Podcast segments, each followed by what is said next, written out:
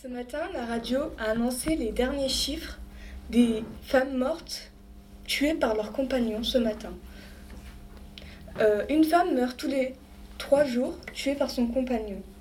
En 2017, oui, c'était en 2017. Et euh, il y a dix ans, c'était pareil. Il n'y a eu aucune amélioration.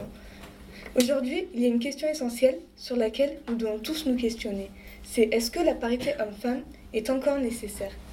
Bien sûr, les lois ont beaucoup évolué, la société a plus ou moins changé, mais est-ce que le problème est résolu? Est-ce que nous avons atteint la parité pour que maintenant nous puissions nous demander si elle est encore nécessaire? Bon, pour commencer, je voudrais féliciter Madame Morales, car c'est pas dans tous les établissements qu'on a la chance d'avoir une, euh, une femme principale.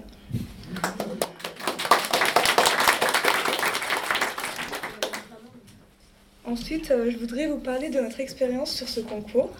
Bien, quand les profs nous ont parlé du concours, les premiers candidats étaient quasiment que des garçons.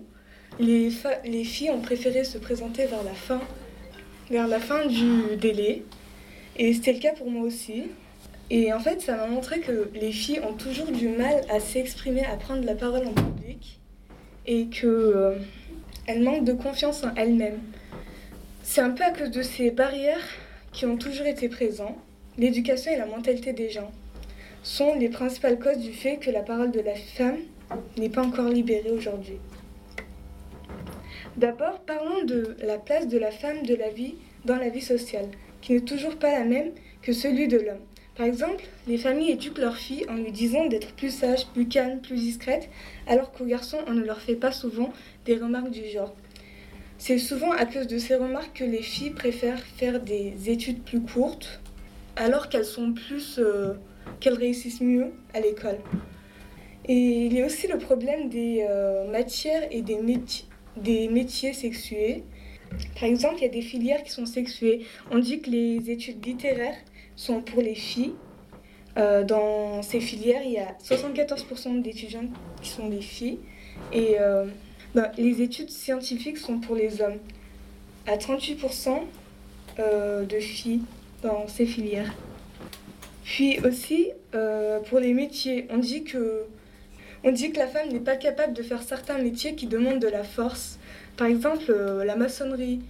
Mais quand c'est des métiers comme celui d'aide-soignante, qui doivent laver un corps en moyenne entre 50 et 80 kilos, là, on ne dit plus rien.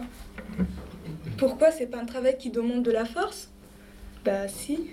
Sachant que sur les 87 métiers les plus représentés, les femmes choisissent souvent euh, entre 12 métiers alors que les hommes font leur choix entre 37 métiers. Puis il y a les répartissements de la tâche ménagère. Quand l'homme fait 2 euh, heures et demie de tâches ménagères en moyenne par jour, la femme en fait 4 heures. Ensuite, dans la vie politique, on peut aussi voir que la place de la femme n'est pas encore la même que celui de l'homme. Il suffit de regarder nos présidents jusqu'aujourd'hui, nous n'avons jamais eu de, femme présidente. Ce qui est quand même assez étonnant car la femme représente 51% de la population française. Et puis au Parlement, sur quatre parlementaires, nous n'avons qu'une seule femme parlementaire. Et puis quand on regarde les entreprises les plus connues en France, leurs PDG sont quasiment que des hommes. Il y a seulement 2% de femmes PDG en France. La France est très en retard par rapport à certains pays de l'Europe sur ce sujet. Bon, heureusement que le nombre de dirigeantes des femmes des, des petites entreprises a augmenté de 1,2% en 10 ans. Même si c'est un peu encourageant de voir 14% de dirigeantes femmes en France. Enfin, je voudrais vous parler de l'occupation de l'espace par les hommes.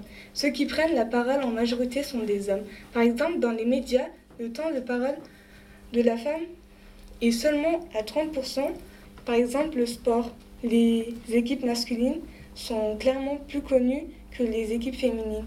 Et aussi, quand on regarde la télé, on peut remarquer que les experts invités pour parler sur un sujet d'actualité sont à 80% d'hommes.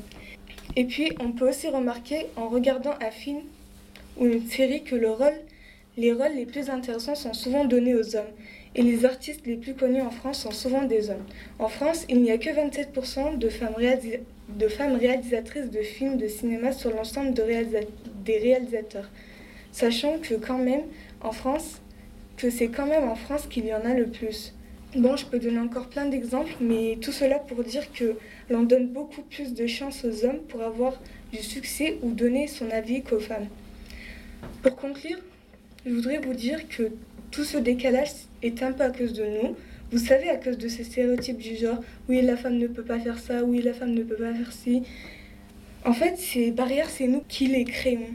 C'est nous qui faisons la différence. Si on aurait seulement essayé de changer notre mentalité, tout serait peut-être tellement différent. Et si on revient à la question la parité homme-femme est-elle encore nécessaire aujourd'hui? Eh bien, je veux vous dire que nous n'avons toujours pas atteint la parité, même s'il y a eu beaucoup de progrès. Il y a encore des combats à mener. Il y a de plus en plus d'associations qui défendent les droits de la femme, des hashtags qui circulent dans les réseaux sociaux comme hashtag nous toutes, des manifestations menées par les femmes pour défendre leurs droits. Tout cela encourage notre génération et j'espère que notre génération réussira à construire cette parité entre l'homme et la femme.